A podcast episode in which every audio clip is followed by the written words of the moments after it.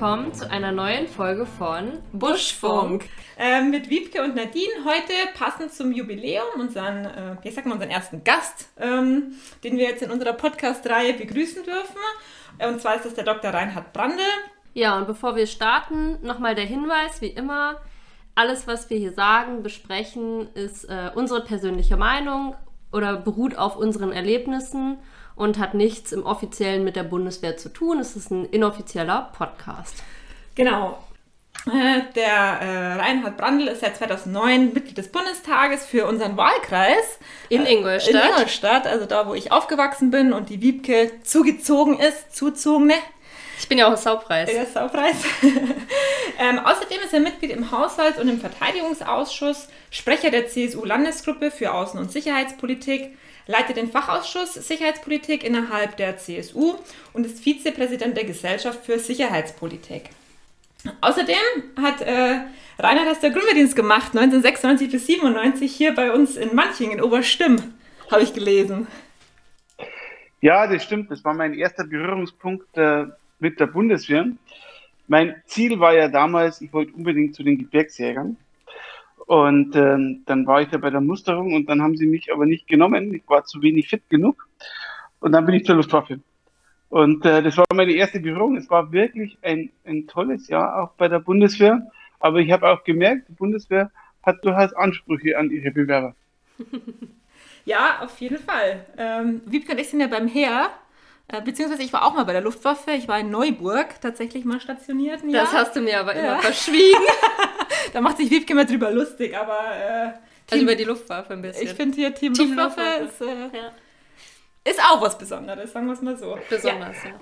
Also für mich war das wirklich eine ähm, spannende Zeit. Es waren damals die Flugabwehrraketen äh, Patriot äh, und ich wurde dann zum Bediener damals ähm, ausgebildet und ähm, das war gerade so 1996, äh, 97, Fall des Eisernen äh, Vorhangs, war gerade ein paar Jahre vorbei. Und man merkte damals, die Bundeswehr ist im Umbruch. Wie hat sich das geäußert, dass sie im Umbruch war? Naja, die meine, Raketen... Wenn ich jetzt kurz zurückgucke, 96, 97, da war ich noch im Kindergarten, da habe ich noch nicht so viel von der Bundeswehr mitbekommen. Naja, der, äh, diese Flugabwehrraketen waren ja ursprünglich alle mal Richtung Osten ausgerichtet und ähm, hätten in einem Ernstfall dann auch Raketen, die über den eisernen Vorhang kämen, auch mit abgefangen. Und plötzlich äh, fiel, der, fiel der eiserne Vorhang weg. Äh, es war klar, da kommen keine Raketen mehr. Und äh, die waren auch ein bisschen, sagen wir, auf einer Sinnsuche äh, und war nicht ganz klar, wie geht's weiter. Einer Sinnsuche. Ja, ähm, spannend, mein Lieblingswort, ähm, aber finde ich wirklich spannend. Ähm, nichtsdestotrotz wollen wir ja heute über das Thema Afghanistan sprechen.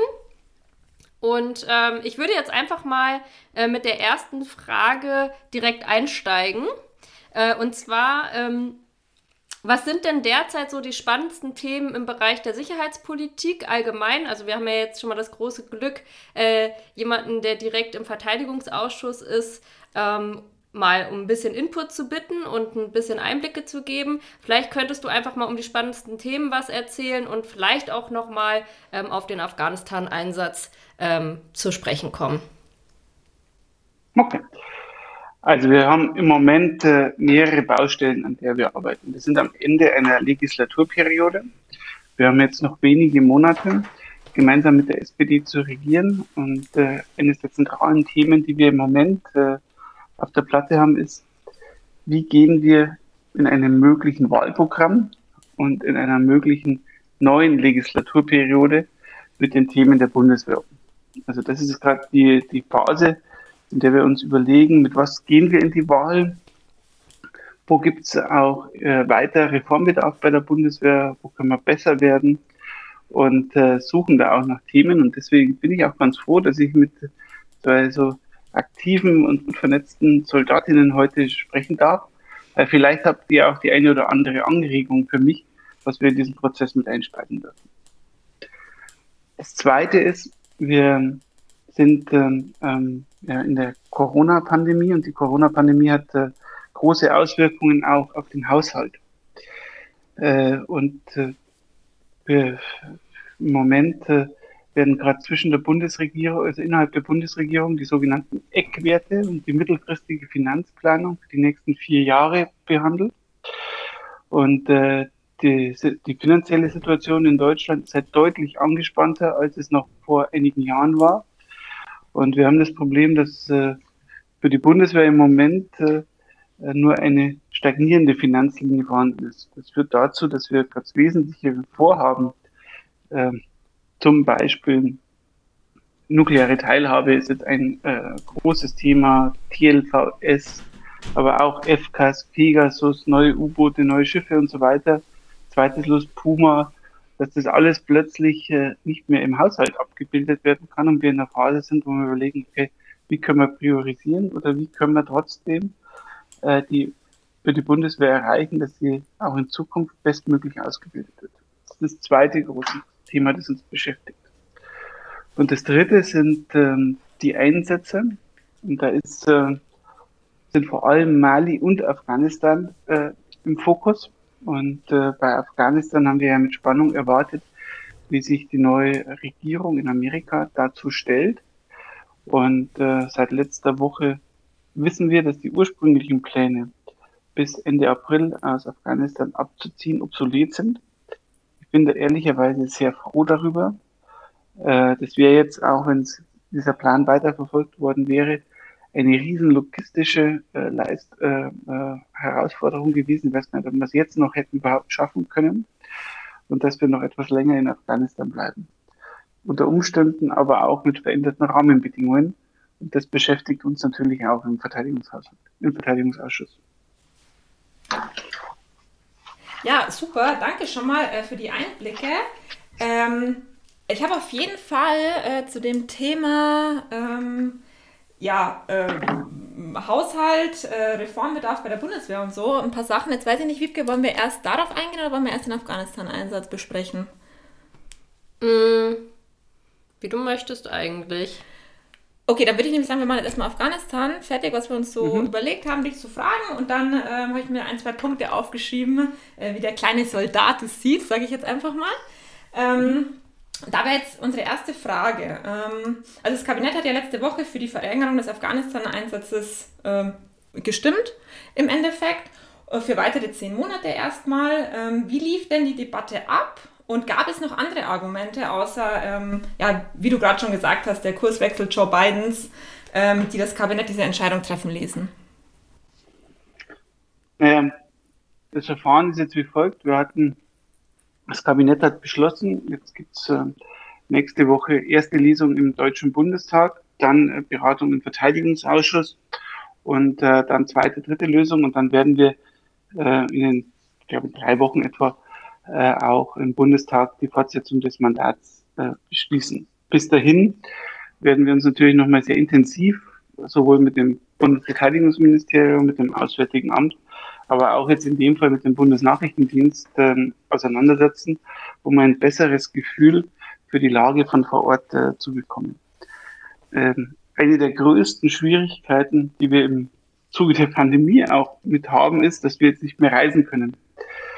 Ähm, normalerweise wäre es angebracht, äh, dass man zu, zu einer im Vorfeld einer Verlängerung von so einem Einsatz auch in das Land fährt, selber mit den dortigen stationierten Soldaten, bei uns in dem Fall der Bundeswehrangehörigen, der NATO-Angehörigen, äh, den Botschaftern, unter Umständen auch den zivilen Hilfsorganisationen, den Vertretern der afghanischen Regierungen und so weiter spricht, um sich da ein besseres Bild zu machen. Das ist jetzt in dem Fall nicht möglich. Die Ministerin war jetzt gestern in Afghanistan zu einem Überraschungsbesuch, aber Abgeordnetenreisen sind leider äh, pandemiebedingt im Moment äh, oder werden nicht pandemiebedingt nicht, durch, nicht durchgeführt. Mhm. Äh, ich hätte mir persönlich gewünscht, dass das Kabinett sogar etwas länger den ähm, Einsatz beschließt. Das ist jetzt bis Ende Januar. Für neu, ähm, das bedeutet, äh, dass eine der ersten Amtshandlungen einer neuen Bundesregierung sein muss, äh, sich mit dem Afghanistan-Einsatz zu beschäftigen. Ich weiß gar nicht, ob wir bis Ende Januar dann eine neue Regierung haben. Beim letzten Mal hat es sehr viel länger äh, gedauert.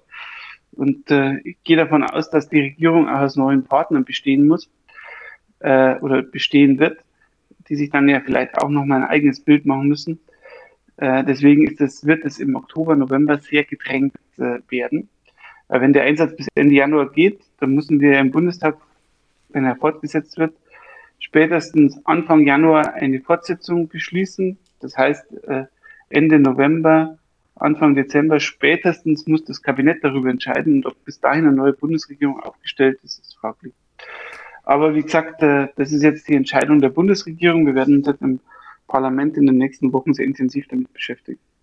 Also es ist eine spannende Sache. Wir haben uns natürlich auch gefragt mit Blick auf das Wahljahr, äh, wie sich das jetzt weiterhin gestalten wird. Und natürlich auch ähm, haben wir uns gefragt, wie wohl deine Einschätzung ist, ähm, ob es denn über 22 dann hinaus andauern wird, dieser Einsatz, und auch wie der sich niederschlagen wird und wie der sich auswirken wird. Also jetzt auch besonders im Hinblick auf die Truppenstärke, ähm, die ja derzeit bei 1100 Solda Soldaten dort liegt. Also ich glaube nicht, dass ähm, Afghanistan Stand heute ein Wahlkampfthema wird. Ähm, Warum nicht? wir versuchen auch Einsätze der Bundeswehr aus dem, äh, aus dem Wahlkampf herauszuhalten. Ähm, ich finde, solche Einsätze eignen sich nicht äh, besonders dafür, darüber äh, in einer sagen wir, offensiven Wahlauseinandersetzung darüber zu sprechen, weil es natürlich auch immer äh, Signale äh, davon ausgehen an unsere Partner, an die jeweiligen Länder, die dann oft nicht so differenzieren können, was ist jetzt Wahlkampf, was nicht. Ähm, so. Deswegen äh, versuchen wir eine, diese, diese Themen aus dem Wahlkampf ähm, herauszuhalten. Der Punkt ist, äh, wir befürchten, dass der Einsatz in Afghanistan bei einer Verlängerung auch wieder ein Stück weit gefährlicher wird.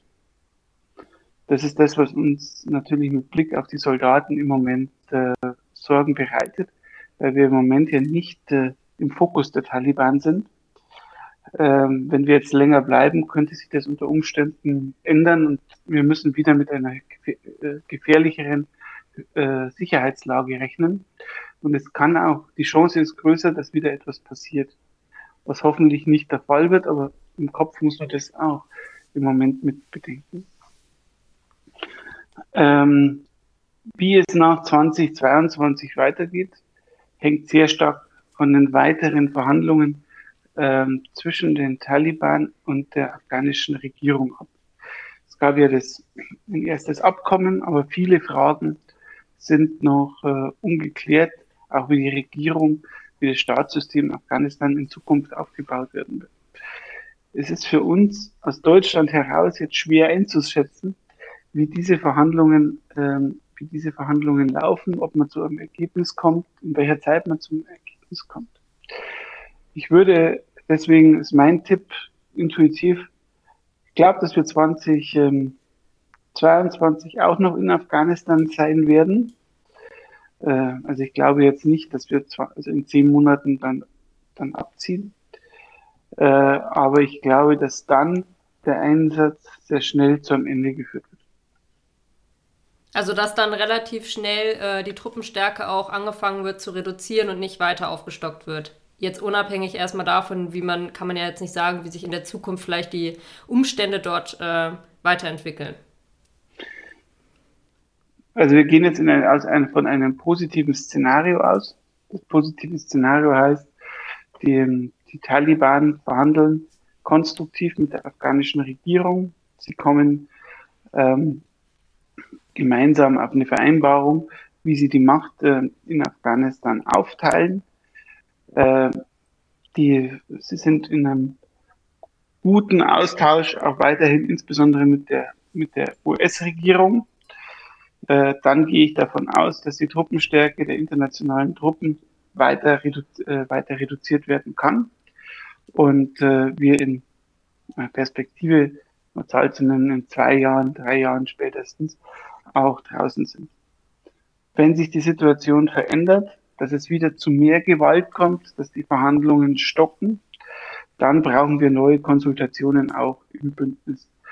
Wir reden das jetzt äh, aus deutscher Sicht, aber in Wirklichkeit ist natürlich der Afghanistan ein internationaler ein, äh, Einsatz. Wir haben das Motto Together in, Together out. Und ähm, da müssen wir uns auch international abstimmen. Und wie gesagt, in Amerika hat sich ja auch in den letzten Jahren, in den letzten Wochen etwas bewegt. Das kann auch in Zukunft sein. Wir sind auch in Zukunft abhängig davon, wie auch unsere Partner die Lage einschätzen. Ja, äh, bleibt auf jeden Fall spannend. Du hast ja gerade schon gesagt, ähm, es ist davon auszugehen, dass die Sicherheitslage sich verschärft. Und nehmen wir jetzt mal an, ähm, ja, die, die Gespräche auch mit der afghanischen Regierung, ähm, ja, ich will jetzt nicht sagen scheitern, aber gehen vielleicht nicht ganz so gut aus. Äh, was denkst du denn, welche Auswirkungen das dann auf den Einsatz der deutschen Soldaten oder äh, aller verbündeten Soldaten in Afghanistan haben könnte? Und ähm, wird denn darüber gesprochen innerhalb der Politik, ob es möglich sein könnte, von Ausbildung, Beratung und Unterstützung, was ja derzeit äh, der äh, Einsatz Resolute Support in Afghanistan ist, zurückzukehren zu einem Kampfeinsatz, wie es wir bei ISAF schon mal hatten? Also ich glaube nicht, dass es ähm, dazu wieder kommen wird.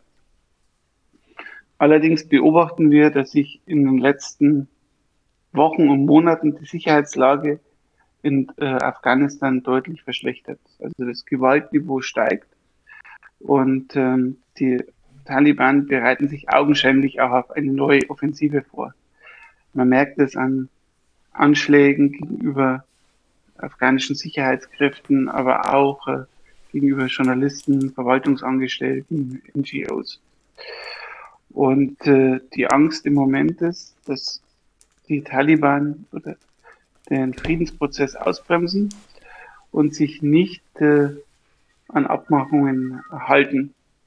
Und jetzt ist die Gefahr eines zu frühen Abzugs, dass dann ein Machtvakuum entsteht, das ähm, die Taliban unter Umständen ausnutzen, ausnutzen können. Ähm, also wenn wir aus Afghanistan rausgehen, dann gehen wir danach auch nicht mehr rein. Also ich sehe jetzt im Moment äh, in Deutschland, aber auch bei den Partnern keine Bereitschaft, den Einsatz nochmal substanziell zu verstärken oder sozusagen nochmal richtig aufwachsen zu lassen. Die Frage ist, äh, wie lange wir auf dem Niveau, äh, wie lange wir auf dem Niveau jetzt erstmal bleiben und wie das ähm, und äh, wie und zu welchem Zeitpunkt wir beginnen, die Truppen äh, zu reduzieren. Zu denken, wir gehen jetzt nochmal richtig in einen Kampfeinsatz, was ja bedeuten würde, dass wir auch deutlich Verstärkung, auch ähm, andere Systeme, andere Plattformen äh, mit in den Einsatz bringen werden. Ich glaube, das wird nicht der Fall sein. Aber was ist tatsächlich jetzt, wenn wir mal vom schlimmsten Szenario doch nochmal ausgehen? Ähm, und befürchten müssen, dass eben äh, alle Bemühungen, die wir hatten, wenn wir jetzt abziehen, du sagst es gerade, wir gehen dann nicht mehr rein, ähm, dann alles wieder zunichte machen, ähm, weil sich die Bedrohungslage dort doch signifikant verändert. Also sollte, sollte man nicht trotzdem drüber nachdenken oder vielleicht auch, wie denkt äh, man in Berlin darüber nach, die Bundeswehr vielleicht doch personell und materiell dafür zu wappnen oder zumindest sich mal die Frage zu stellen, wäre sie denn dafür gewappnet? Und äh, kann dann, wenn es so kommen würde, du sagst jetzt äh, eher unwahrscheinlich, aber was wäre, wenn, kann die Politik dann tatsächlich auch die Brücke zwischen Einsatzrealität unserer Soldaten, die sich dann eben doch wieder vielleicht in einem möglichen Kampfeinsatz befinden, auch wenn wir es nicht mehr ähm, politisch gesehen so definieren. Aber ähm, wenn sich dort die Lage ra rasant schnell verändert, ähm, dann könnten wir wieder ähm, glaube ich, in das Problem kommen. Wir hatten es besonders um 2010 herum äh, hinsichtlich des Afghanistan-Einsatzes, dass die tatsächliche Einsatzrealität der Soldaten eine andere war als das, was der Gesellschaft in Deutschland kommuniziert wurde. Also wie kann man das, ähm, ja, dass das nochmal passiert, verhindern? Punkt 1 ist. Und Punkt 2 ist vielleicht auch nochmal die Frage, was wäre, wenn sich die ähm, Bedrohungslage so schnell ändert, dass wir darauf reagieren müssen und quasi umswitchen müssen in einen Kampfeinsatz. Können wir das stemmen, ja oder nein? Und vielleicht ein bisschen äh, mal darauf eingehen, inwiefern sich dazu schon Gedanken gemacht wurde. Also die Situation ist zu 2010 nur bedingt vergleichbar, weil heute die afghanischen Sicherheitskräfte und die afghanische Armee einen deutlich höheren Ausbildungsstand hat als damals. Und äh, die afghanische Armee ist auch jeden Tag eine, ist auch jeden Tag im Einsatz. Ähm, sie kämpft auch und äh, schafft es aber nicht, die Oberhand, äh, schafft es aber nicht, die Oberhand zu gewinnen. Das ist auch wahrscheinlich ein Ziel, das man vielleicht mal hatte, dass die Taliban militärisch besiegt werden. Äh, wahrscheinlich äh, dieses Ziel oder war dieses Ziel unrealistisch aufgrund der Strukturen und wie die Organisation, ähm, auch die Stammeskulturen dort, äh, dort sind. Äh, dieses Ziel ist unrealistisch. Wir haben im Moment eine Pattsituation ähm, zwischen Sicherheitskräften und, ähm, und äh, Taliban. Und wir müssen gucken, dass es jetzt zu einer, politisch zu einer Lösung kommt, aus dieser Pattsituation heraus in Richtung eines Afghanistans, von dem dann keine Gefahr mehr auch weggeht für die westliche Welt. Also Stichwort äh, internationaler Terrorismus. Die, das ist sozusagen auch, war ja auch mit eine der, der Motivationen, warum man reingegangen ist. Das sollte man auch nicht aus dem, ähm, das sollte man nicht aus dem Auge verlieren. Also jetzt sind die afghanischen Sicherheitskräfte stärker als damals äh, 2010. Ähm, der zweite Punkt ist, also wenn die Sicherheitslage verschärft, sich verschärft, dann gehe ich nicht davon aus, dass die Soldaten in einen Kampfeinsatz gehen, äh, im Sinne, dass sie selbst Operationen führen oder gemeinsam mit den äh, afghanischen Kräften äh, durchführen, sondern es geht vor allem auch um äh, die eigene Verteidigung und äh, die eigene Sicherheit. Und dafür kann es notwendig sein, dass wir äh, weitere Sicherheit, dass wir, dass wir weiteres Material, vielleicht auch, wenn es die Sicherheitslage notwendig macht, auch anderes äh, Material, andere Kräfte nachführen, um äh, die Sicherheit unserer Soldaten im Einsatz, äh, im Einsatz zu gewährleisten. Ähm, so, natürlich kann es sein, dass sich eine Sicherheitslage so verändert, dass es auch äh, wieder zu einem Kampfeinsatz äh, kommt, sei es in Afghanistan oder in, in einem anderen Einsatzgebiet. Und ich glaube, was man aus 2010 gelernt hat, dass man das dann auch anders in der Bevölkerung kommunizieren muss. Das heißt aber nicht, dass ich glaube oder hoffe, dass es dazu in, in nächster Zeit kommt. Aber wenn es dazu kommt, äh, müssen wir es in jedem Fall anders äh, kommunizieren. Also das hoffen wir natürlich alle, dass es äh, nicht dazu kommt. Nichtsdestotrotz hast du es gerade gesagt, man müsste auf jeden Fall äh, nochmal Personal und Material, äh, Material, wenn es dazu kommt oder wenn es nötig ist, nachführen. Ähm, hinsichtlich dazu, wie bewertest du die aktuelle Debatte um bewaffnete Drohnen?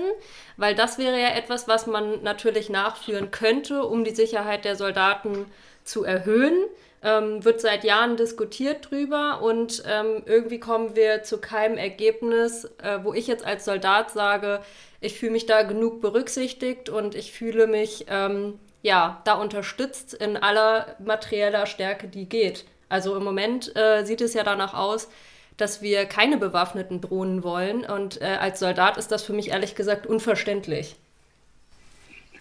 Also für uns als CDU-CSU ist es auch unverständlich weil wir senden unsere Soldaten in gefährliche Einsätze. Äh, wir haben in den letzten Monaten und Jahren erlebt, äh, wie wichtig auch äh, Drohnen für unsere Soldaten sind, sei es internationale Drohnen, die bewaffnet sind und unter Umständen, wenn zum Beispiel Soldaten in den Hinterhalt geraten, auch eingreifen können, oder unsere eigenen Heron-Drohnen, die ja den, den Soldaten erstmal ein viel besseres Lagebild und damit auch mehr Sicherheit, äh, mehr Sicherheit vermitteln. Ich verstehe nicht, dass innerhalb der SPD äh, dieses Thema so überhöht worden ist. Ähm, das ist aus meiner Sicht eine vollkommen unangemessene Debatte, weil wenn es nämlich, äh, also wenn Sie diese Debatte konsequent führen würden, dann dürften Sie auch zu solchen Einsätzen wie zu Afghanistan nicht zustimmen. Das machen sie aber. Und ähm, sie sagen übrigens, und das finde ich auch auf gewisser Weise unehrlich, sie sagen übrigens auch nicht Nein zu einer bewaffneten Drohne, sondern sie sagen, Äh, sie wollen noch mehr darüber gesellschaftlich diskutieren.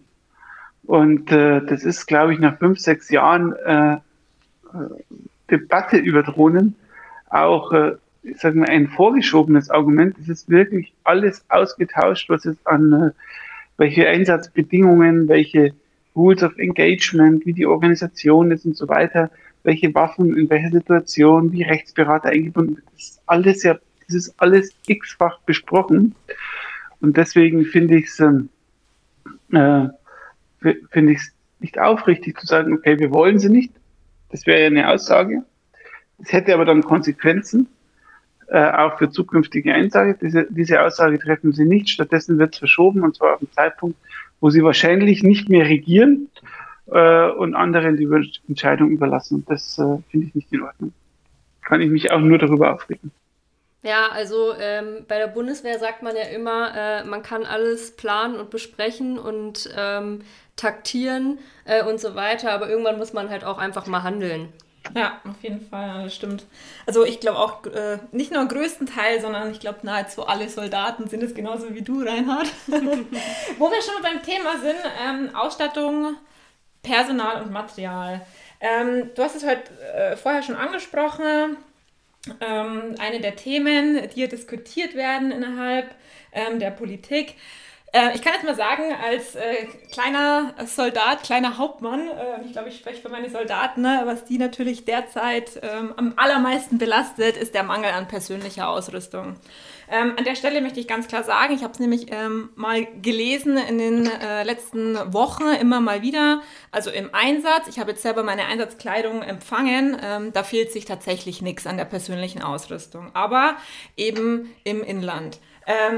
Gibt es denn da, was gibt es denn da für aktuelle ähm, Diskussionen oder Anträge oder ähm, Beschaffungsmaßnahmen, die, ich sag mal, tatsächlich ja für den kleinen Soldaten sind? Was ist denn da in Planung? Kannst du da mal aus dem Nähkästchen plaudern?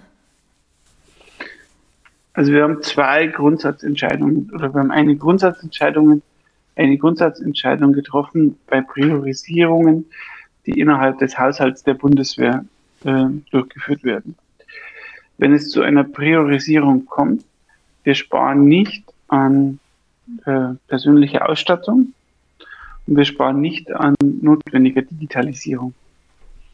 Sondern wenn es zu solchen, Entschei zu solchen Situationen kommt, dann verschieben wir lieber ein größeres System etwas nach hinten, als dass wir zulassen, dass das größere System die Ausstattung der Soldaten Soldaten frisst. Äh, so, mal, das ist die Grundsatzlinie. Wenn man dann ins Detail geht, persönliche Ausstattung, das ist ja für uns auch immer ein Ärgernis, weil es scheitert nicht am Geld, sondern es kommt halt äh, sehr darauf an, um welches Teil äh, es geht. Also ich habe mich in den letzten Jahren schon um Koppeln, um Rucksäcke, um Stiefel, um Helme, äh, um alles Mögliche gekümmert und äh, entweder ist es so, dass äh, nicht genügend äh, Material lieferbar ist, weil die Industrie die Kapazitäten nicht hat. Oder es ist eine Ausschreibung, ähm, die dann vielleicht von einem Wettbewerber, der die Ausschreibung nicht gewonnen hat, äh, beklagt wird. Oder es ist so, dass das Material grundsätzlich vorhanden ist, aber nur an der falschen Stelle vorhanden ist. Und äh, das ist natürlich, äh, soll keine Entschuldigung sein, das ist natürlich alles ärgerlich. Und äh, ich finde, da muss die Bundeswehr deutlich äh, besser und ich sage mal auch kundenorientierter, kundenorientierter werden. Wir hatten ja auch mit der Bekleidungsgesellschaft äh, der Bundeswehr äh, ein, zwei Themen, äh, das war jetzt etwas ironisch gemeint, in den letzten Jahren. Ähm, so, das ist jetzt wieder auf einem guten Weg, aber es ist, muss noch deutlich besser werden, weil ich habe eigentlich keine Lust, wenn ich jetzt seit Jahren immer wieder Truppenbesuche mache und immer wieder die gleichen Themen höre. Ja, auf jeden Fall. Ähm, da hatte ich auch schon wieder meinen Ärger, weil du es gerade ansprichst. Ja, ich habe äh, mit Mühe und Not braune Stiefel für meinen Einsatz bekommen, weil die Bekleidungsgesellschaft hier ein bisschen geizig mit ihren Stiefeln Aber ich habe sie noch bekommen, also alles gut. Ähm, naja, also es ist zumindest mal eine positive, ähm, es ist, zu, es ist zumindest mal eine positive Aussage, ähm, wenn es um den Einsatz geht, dass dir dann alles ähm, zur Verfügung gestellt wird. Ja, das, also das auf jeden Fall, ja. Also, so, das ist ja auch eine, das hatten wir ja auch übrigens äh, vor einigen Jahren, auch zu der Zeit 2010, äh, da war das natürlich jetzt auch noch nicht, da war die Bundeswehr darauf auch noch nicht in der Weise auf Einsatz eingestellt, wie sie heute ist. Also ja. einsatzbedingter Sofortbedarf und so weiter oder Einsatz hat immer auch Prioritäten, zumindest funktioniert das offenbar. Ja, das ist auf jeden Fall. Das Einzige, was man natürlich schon sagen muss, es ist halt ein bisschen ärgerlich. Ich glaube, man bekommt sechs, also frühestens sechs Wochen vor dem Einsatz eben die Sachen, was natürlich noch optimierter wäre, wäre, wenn man das halt deutlich früher bekommt, dass man halt auch mit den Sachen üben kann. Also gerade, ich rede jetzt gerade von Schutzweste und sowas. Das wäre natürlich nochmal noch mal schöner. Aber so, also wir, ich kann jetzt für mich sprechen, wir konnten halt wenigstens auf unserer letzten Übung im Gefechtsübungszentrum alle schon mit den Sachen üben. Also da muss ich auch ganz klar sagen, ähm, da braucht, also da braucht sich die Bundeswehr, glaube ich, nicht verstecken, was die persönliche Ausrüstung im Einsatz angeht. Also das sage ich auch also, immer wieder. Ich soll ja ein bisschen aus dem Nähkästchen plaudern. Eine Debatte, die wir im Moment sehr intensiv führen, ähm, ob wir neue Uniformen für die Bundeswehr fordern sollen. Weil der jetzige äh, Flecktarn ist ja auch schon in die Jahre gekommen und äh, ist jetzt nicht jeden Tag Thema, aber ich höre ab und zu auch eine gewisse Unzufriedenheit und auch die Ausgehuniformen und äh, die Anzüge äh, entsprechen jetzt nicht mehr dem ästhetischen Empfinden wie noch vor 10 oder 15 oder 20 Jahren. Die Befürchtung, äh, die wir etwas damit äh, verbunden ist, wenn wir jetzt diese Debatte um neue Uniformen aufmachen, dass sich zumindest in der Übergangszeit die, ähm, die Versorgung unter Umständen dann noch weiter verschlechtern können, weil dann gibt es dann zwei Uniformen, die äh, vielleicht unter Umständen nicht zusammenpassen oder es, haben, es gibt dann welche, die haben noch die alten, während die anderen schon die neuen haben. Äh, das ist ja auch immer ein, ein Stoff für, für, für mögliche Konflikte. Würde mich mal eure Meinung dazu interessieren. Also ich würde das natürlich für super befinden. Ich habe das tatsächlich auch irgendwie mal vor ein paar Jahren schon gelesen, dass ja mal im Gespräch war, dass die normale Truppe, sage ich jetzt mal, die Uniform bekommen soll, die das Kommando Spezialkräfte jetzt letztes oder vor zwei Jahren bekommen hat. Ähm, aber jetzt, sagst, jetzt enttäuschst du mich und sagst, das ist gar nicht so. Nein, Spaß. Also, ne. ich wäre da total dafür, ehrlich gesagt. Ähm, aber ja, ich verstehe natürlich auch äh, die Ängste darum, dass man die Masse an Uniformen nicht auf einmal herbekommt und dann halt das Problem vielleicht hat, dass man teilweise zwei Uniformen hat oder wie auch immer. Aber ähm, also ich kann dir sagen, ich wäre da auf jeden Fall dafür, dass wir mal neue Uniformen bekommen. Ich sehe das ähnlich. Ähm, also wenn wir bei dem Thema Uniform sind, muss ich ehrlich sagen, ähm, finde ich den äh, unseren Tarnfleck, unsere Uniform eigentlich immer noch modisch genug. Das ist mir eigentlich ziemlich wurscht. Wo Priorität drauf sein sollte, ist der Dienstanzug vom Heer. Also Entschuldigung, aber nee. Das ist. Äh, ist der ist, nee. etwas, äh, der ist etwas grau, oder? Der, der, der graue Rock, ja. Also, ist etwas da, in die Jahre äh, gekommen. Fühle ich mich dann doch, wenn ich zu, neben der Marine stehe oder auch neben der Luftwaffe, aber besonders neben der Marine ja doch äh, etwas underdressed und so ein bisschen, also da merke ich dann wieder, äh, das Heer hat das Motto stumpfes Trumpf und irgendwie zeigen wir das auch mit unserer Uniform. Ich weiß nicht. Okay. Ja, mhm. aber wir haben ja schon. Nimmst du das jetzt mit in den Verteidigungsausschuss? Äh, neue Dienstanzüge fürs Heer, bitte. Ja, also das nehme ich, äh, das nehme, das nehme ich gerne. Ich finde da auch, ich habe sehr viel mit äh, ausländischen Militärs zu tun. Die Militärattachés äh, unserer Partnernationen äh, kommen ja regelmäßig auch zu mir und bestehen da in einem engen Austausch. Und ich finde, die sind uns, was, äh, was Stil und äh, äh, Ästhetik bei den Uniformen angeht. Und auch Funktionalität. Und auch Funktionalität deutlich ähm, voraus. Ähm, mhm. Finde ich ein bisschen schade, aber jetzt haben wir ja einen guten Anfang gemacht mit den Stiefeln. Ähm, also mhm. Die werden echt gut angenommen tatsächlich, auch wenn es mhm. da noch ein paar Lieferschwierigkeiten gibt. Aber jetzt kriegen wir ja, habe ich gehört, äh, auch wieder Rucksäcke. Das betrifft mich mhm. nämlich ganz stark, weil ich bin ja leichter Speer. Und äh, das hat mich massiv aufgeregt, dass wir keine Berghäuser mehr bekommen haben. Boah, hat sie mich immer voll geheult und, und aufgeregt über die Rucksäcke. Ja, zu Recht. Wirklich ganz, ganz großes Thema Rucksäcke. Aber da habe ich ja gehört, da kriegen wir ja jetzt bald wieder welche. Mhm. Ähm, also es geht ja vorwärts, sagen wir es mal so. Langsam, aber es geht vorwärts. Ähm, Vielleicht können wir da in Zukunft noch ein bisschen mehr Angriffsschwung aufnehmen und den dann auch beibehalten einfach. Was auch großes Thema ist innerhalb, äh, unter, unterhalb der Soldaten. innerhalb. innerhalb ähm, des Soldatentums, sag ich jetzt mal, ist der Kälteschutz. Aber das kam ja mhm. bestimmt auch bei euch auch schon an. Also den Kälteschutz, den wir haben, ja, also den Standard dienstlich gelieferten, mhm. ich sage jetzt mal, den die normale Truppe bekommt, unabhängig jetzt von Gebirgsjäger und Fallschirmjäger. Also der ist wirklich, also das muss, jetzt, das muss man ganz klar sagen, den kann man eigentlich nicht tragen. Also der ist, da ist oben das Futter, da wenn es ein bisschen kalt wird, da setzt sich das Eis an und so. Also ich habe mhm. den schon ewig nicht mehr getragen. Ähm, und das, das, das finde ich halt zum Beispiel so ein Kleidungsstück, da kann man ja bestimmt, ich sage jetzt mal für wenig Geld in Anführungszeichen, was beschaffen. Ähm, und da wird sich, glaube ich, wirklich der kleinste Soldat auch drüber freuen. Mhm. Ja, vor allen Dingen, also das ist natürlich was, was den Truppenalltag direkt beim Soldaten dann auch signifikant verbessert.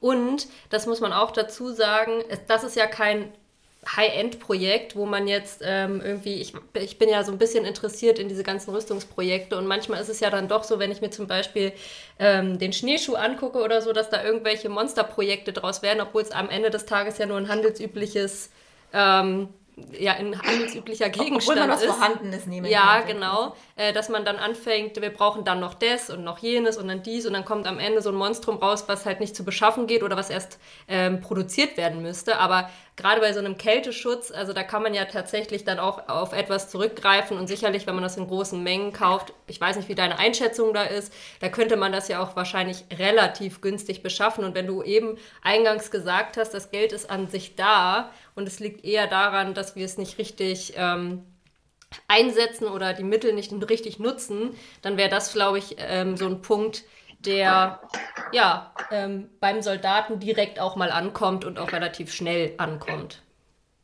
Also wie gesagt, der Herausforderung ist jetzt nicht Geld äh, im Bereich der Schuhe, aber zum Beispiel die Produktionskapazitäten.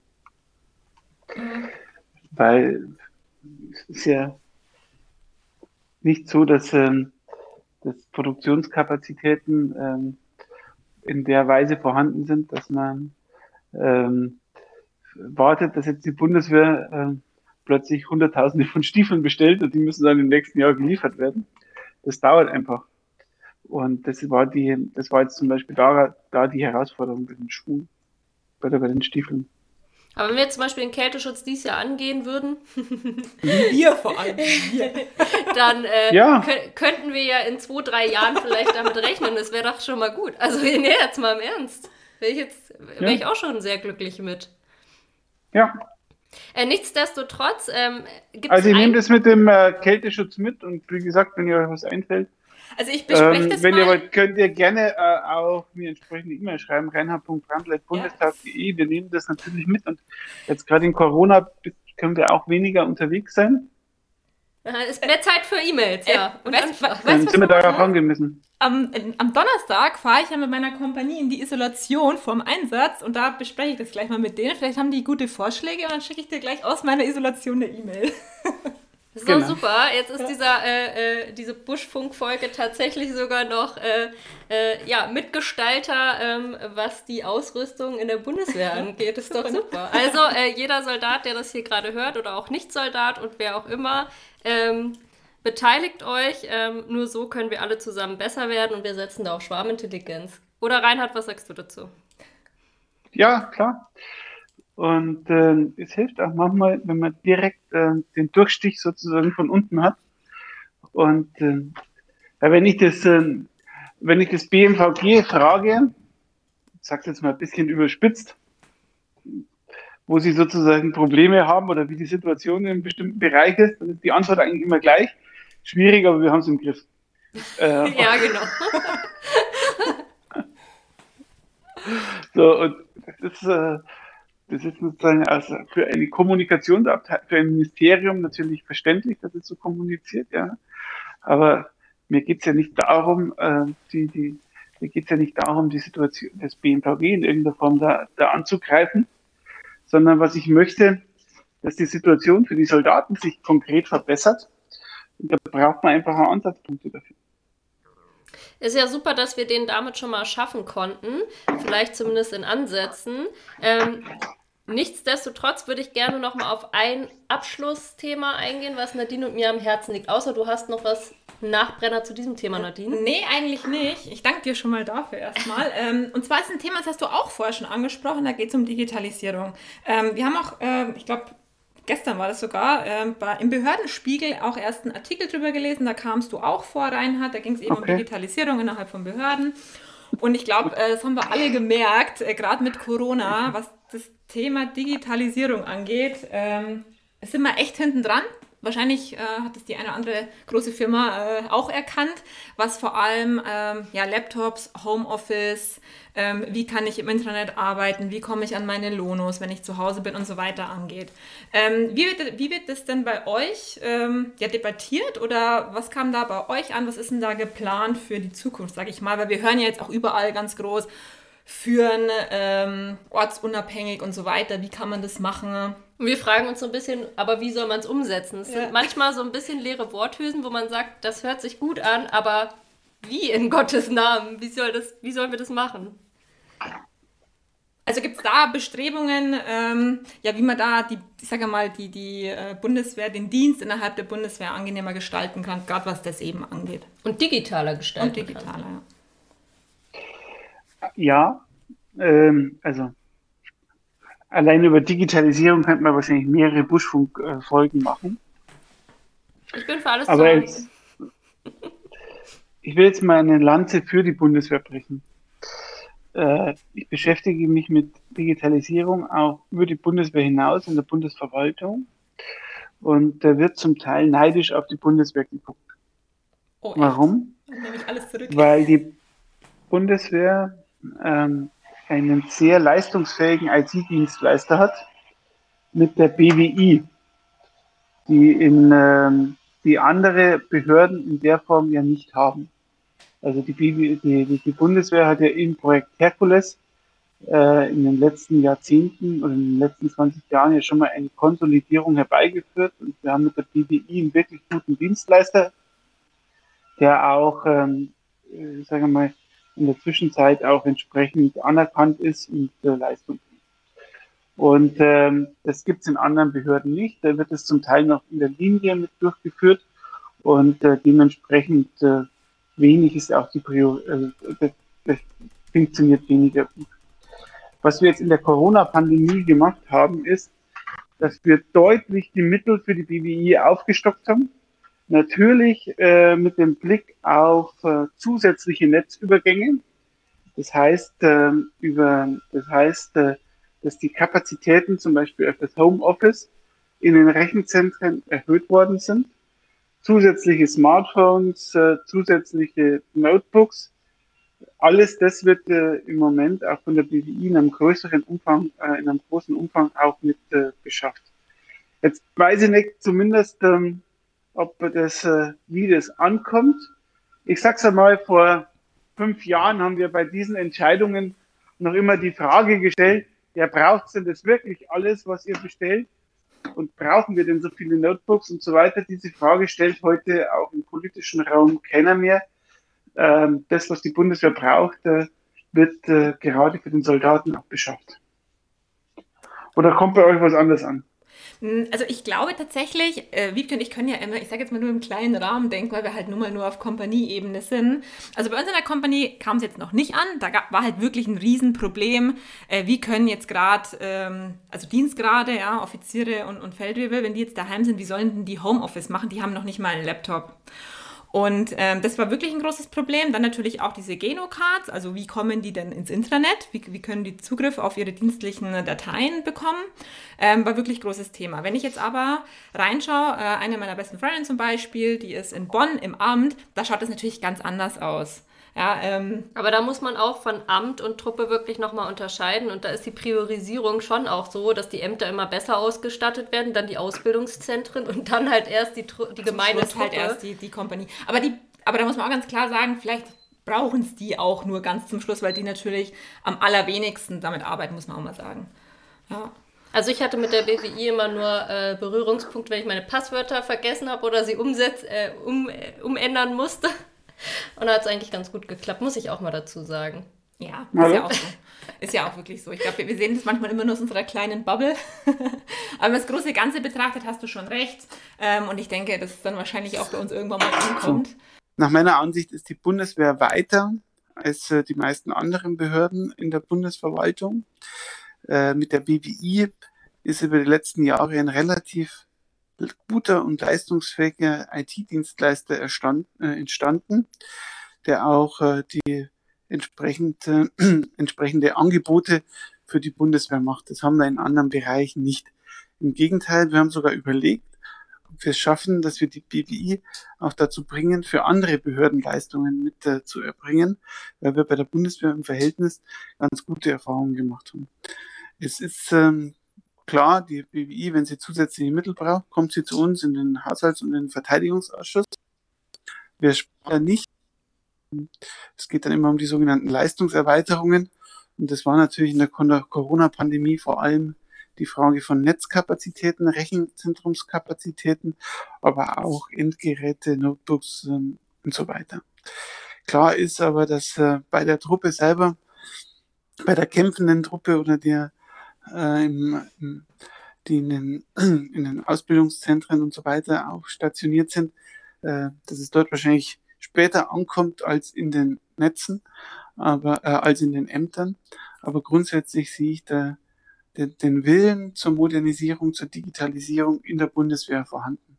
Schwieriger wird's dann, wenn es um Waffensysteme geht, ähm, die natürlich dann noch mehr, viel mehr äh, auf Schnittstellen haben, als jetzt, ich sag's mal, die vergleichsweise einfache Büro-IT. Ja, okay. Wenn du das sagst, dann habe ich auf jeden Fall Hoffnung. Weil, wie gesagt, wir sehen das immer nur aus unserer kleinen Froschperspektive, sage ich jetzt mal. Mhm. Ähm, Aber was habt ihr denn konkret an, ähm, also ihr jetzt in euren Dienstgraden, was habt ihr denn konkret jetzt an IT-Ausstattung von der Bundeswehr bekommen? Also wir haben, warte mal, ich fange mal an, weil bei mir ist es ganz einfach. Ich habe ungefähr gar nichts. Ja gut, aber du warst jetzt in der Schule, ja. das muss man auch mal sagen. Ich bin jetzt schon länger auf meinem Dienstposten und ich habe halt einen Arbeitsplatz-PC. Ähm, und wir haben ja diese neuen Cisco-Telefone bekommen. Das ist zum Arbeiten schon gut. Wir haben in der Kompanie auch ähm, hier diese Samsung iPads. Also sind ja keine iPads, weil sie von Samsung sind, aber ähm, damit können wir natürlich auch arbeiten, ähm, digital. Aber, also wie gesagt, äh, Laptops hat tatsächlich nur mein Chef und der hat auch diese Genocard, wo er wirklich äh, auch von zu Hause was machen kann.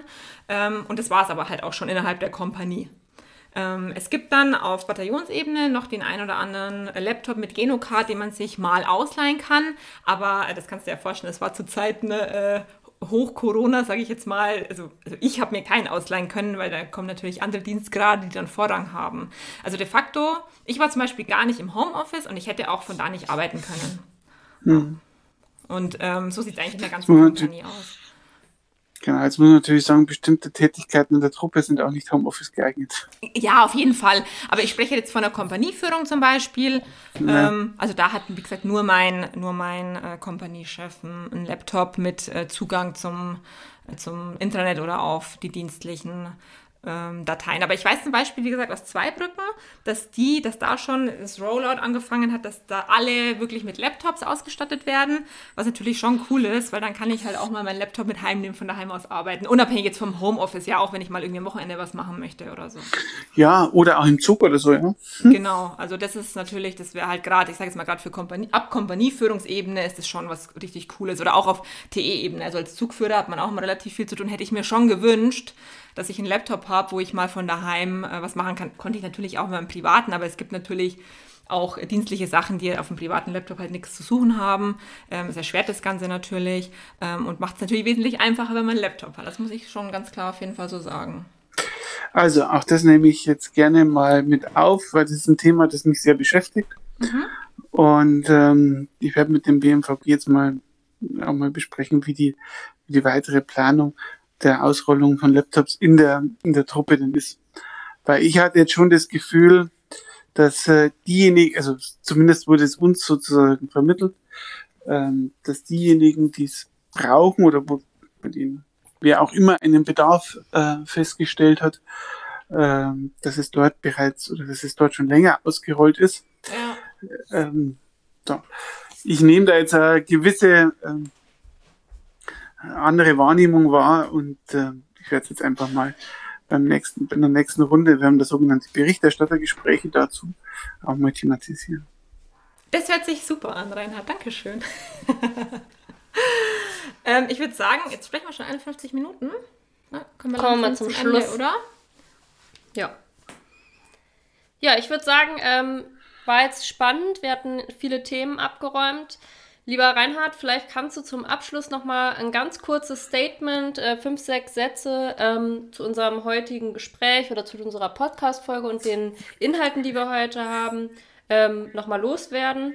Ähm, dann äh, würde ich nochmal kurz mein Statement dazu abgeben und dann äh, kommt Nadine mit dem Abschlussstatement.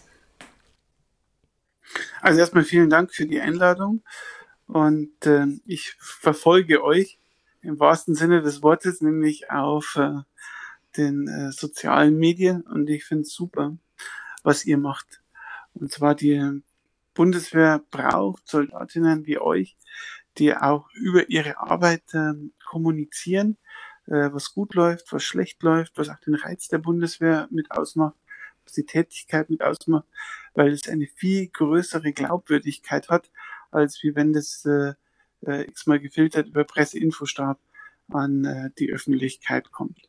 Und deswegen würde ich Soldaten ermutigen, das auch vielleicht hören, auch im Rahmen der Richtlinien. Man kann jetzt als Soldat nicht alles posten, gibt es auch äh, äh, bestimmte Geheimniserforderungen, das ist mir alles vollkommen bewusst. Aber im Rahmen der Richtlinien dessen, was möglich ist, auch die sozialen Medien zu nutzen, um in der Bevölkerung über den Soldatenberuf zu informieren. Früher war das anders. In Zeiten der Wehrpflicht hatte noch jeder, äh, hatte noch jede Familie zwischendurch mal jemanden bei der Bundeswehr. Das ist jetzt nicht mehr der Fall. Umso wichtiger ist, dass man jetzt diese neuen Formen der Kommunikationsmedien intensiv äh, ausnutzt. Und ich darf sowohl die Hörer als auch euch auffordern, wenn ihr gute Ideen habt. Also, ich sage mal, unser großer Erfolg in dieser Legislaturperiode, was die Soldaten angeht, war das Bahnfahren in Uniform, das kostenlose Bahnfahren in Uniform. Das ist bei uns in der CSU entstanden. Wir haben das beschlossen. Wir hatten dann das Glück, dass wir den Verkehrsminister gleich an unserer Seite hat, äh, hatte, der das auch mit äh, wesentlich vorangetrieben haben. Wenn, wenn ihr Punkte habt, wo man, ich sage mal, die Attraktivität erhöhen kann, wo man die Sichtbarkeit in der Gesellschaft, die Verankerung in der Gesellschaft, wo man auch die Debatten dazu anstoßen äh, kann. Wenn ihr solche Punkte habt, dann gerne auch per E-Mail reinhardbrandl.bundestag.de. Äh, wir sind auf der Suche. Normalerweise holen wir uns immer sehr viel Inspiration bei Truppenbesuchen. Das ist jetzt nur beschränkt möglich. Deswegen danke, dass ihr mir diesen Weg der Kommunikation heute auch eröffnet habt.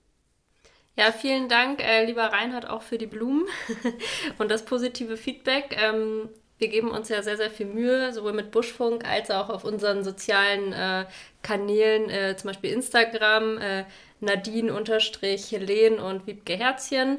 Ähm, unterstrich, unterstrich bitte. Unterstrich, unterstrich Nadine. Ähm, auf jeden Fall vielen, vielen Dank. Ähm, schön zu hören, dass du uns da auch folgst. Und ähm, ja, damit möchte ich auch nochmal alle ermutigen, äh, sich zu allen möglichen Themen ähm, natürlich äh, im Rahmen der rechten und linken Grenzen, die so zugelassen sind, sich zu betätigen. Und ähm, ja, bin total froh, dass wir heute mal ein anderes Format für unser Buschfunk ähm, haben konnten und ähm, mal tiefer blicken konnten, mal Einblick in eine andere, in dem Fall politische Perspektive zu bekommen. Und ich glaube, das ist auch äh, wahnsinnig wichtig, dass wir hier es schaffen, noch besser die Truppe an die Politik zu koppeln, sodass man da gemeinsam kommuniziert und gemeinsam zu Lösungsansätzen kommt. Weil nur so kommen wir weiter. Manchmal hat man ein bisschen Gefühl gehabt, in der Vergangenheit hat die Kommunikation da nicht so ganz gut geklappt. Woran es lag, ist jetzt auch mal dahingestellt. Aber ich glaube, das ist hier ein guter Anfang. Und damit würde ich jetzt ähm, das Schlusswort an Nadine übergeben. Ich sage auf jeden Fall auch Danke, Reinhard. Also mir hat super viel Spaß gemacht und ich glaube, äh, wir haben alle so aktuellen und sehr auch für, ich sag, ich ich spreche immer vom Kleinsoldaten, weil ich finde es irgendwie immer ganz wichtig, dass der auch angesprochen wird. Und ich glaube, da konnte man heute einen richtig guten Inhalt vermitteln. Ähm, dank dir. Und ähm, ich würde mich freuen, Reinhard, ähm, wenn du mich in Mali, oder nicht mich, wenn du natürlich nach Mali kommst zum Truppenbesuch, wenn das klappt mit Corona, weil ich bin ja dann auch da. Ja, Kriege ich dann hoffentlich früh genug mit, dass du da bist. Mhm. Dann muss ich da irgendwo einkaufen. das wäre natürlich richtig toll, wenn das klappen würde. Bist du bei EUTM oder bei Minusma? Und bei Minusma. Bei Minusma, also in Gao. Ja, genau. Okay. Ja, ah, das wäre natürlich cool. Hat er sich notiert, Nadine? Ja, das genau. muss, mal gucken, wie, wie, muss mal gucken, wie sich das mit Corona natürlich verhält in den nächsten Monaten. Also ich war schon in, äh, also bei, ich war, in, also ich gerade, wie gesagt, ich war jetzt schon in Mali, ich war in Bamako, in Kulikuru. Ich war aber tatsächlich noch nicht, ähm, ich war aber tatsächlich noch nicht in Gao. Mhm. Und ähm, Zeit. das Na, dann bietet es sich ja an. Also ich war, ja, das ist tatsächlich einer der wenigen Einsatzorte, wo ich da bei der Bundeswehr, wo ich noch nicht war. Ähm, das war jetzt mal aus Sicherheitsgründen, weil es mal eine Zeit lang gar nicht so einfach dahin zu kommen. Da war, wie gesagt, Bamako einfacher. Ähm, aber ich habe es vor und äh, wenn sich die Möglichkeit ergibt, ich komme vorbei. Wie lange bist du dort? Äh, Bis Oktober. Ja, schauen wir mal.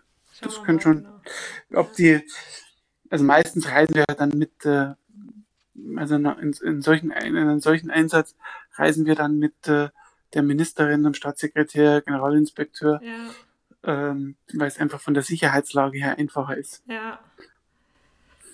Ja, wie gesagt, müssen wir mal schauen. Wir werden ja jetzt geimpft ähm, in Isolation. Finde ich richtig gut, ehrlich gesagt, dass die Einzelsoldaten geimpft werden.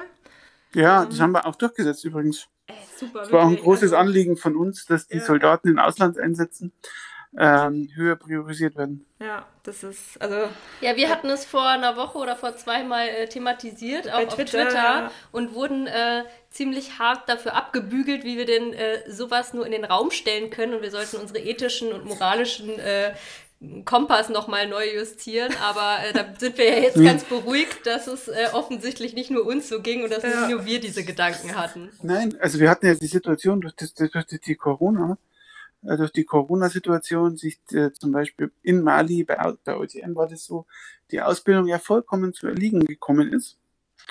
Und äh, damit natürlich der Einsatz äh, ad absurdum geführt wird, wenn die Soldaten nur äh, vor Ort im Lager sitzen. Und es besteht natürlich immer die, die Gefahr, dass durch einen ausländischen Soldaten dann auch unter Umständen Einheimische angesteckt werden. ja. Und äh, das wäre natürlich auch für das Bild der, ähm, das für das Bild der internationalen Truppen in den Gebieten wäre natürlich fatal, wenn der Eindruck entstehen würde, die Soldaten bringen die tödliche Krankheit. Das, ist- da da brauchen wir gar nicht weitermachen. Und dann haben wir noch die Situation, das habe ich jetzt Afghanistan, habe ich das jetzt öfter gehört, dass natürlich in einem multinationalen Verband alle möglichen Nationen geimpft werden und die Deutschen stehen dann daneben und dürfen sich nicht mal von den Partnern impfen lassen. Das ist natürlich keine, äh, keine Situation. Und ich sage mal, bei Soldaten äh, sind auch die Abstandsregeln unter Umständen nicht äh, einzuhalten. Ja? Wie willst du jetzt, wenn du in einem Schützenpanzer sitzt, äh, 1,50 Abstand, Abstand halten? Also Ja. brauchen wir nicht drüber sprechen. Ich bin froh, dass jetzt ähm, dass das, äh, dass das durch ist, dass Soldaten im Einsatz auch prioritär geimpft wird und äh, hoffe, dass das die nächsten Wochen auch klappt. Und nachdem du jetzt geimpft bist, nehme ich das mal mit, dass das äh, auch äh, angelaufen ist. Ja, ich habe, also ein Kamerad von mir ist nämlich schon in Isolation und der hat mir das heute geschrieben, dass er heute seine erste Impfung bekommen hat. Also Na das, gut. Und Nadine steht es noch bevor. ich, mir steht es noch bevor dann, ja, nächste oder übernächste Woche. Ah nee, das ist Alles super, klar. wirklich. Also das, da ist mir ein Stein vom Herzen gefallen, muss ich ganz ehrlich sagen. Also, dann wünsche ich euch alles Gute. Danke Reinhard dir auch und vielen Dank, dass du bei uns warst quasi. Gerne online. und gerne auch mal persönlich. Macht es gut. Jo, Chili Grüße. ciao. Ciao. In diesem Sinne, Bis zum nächsten bis Mal. zum nächsten Mal.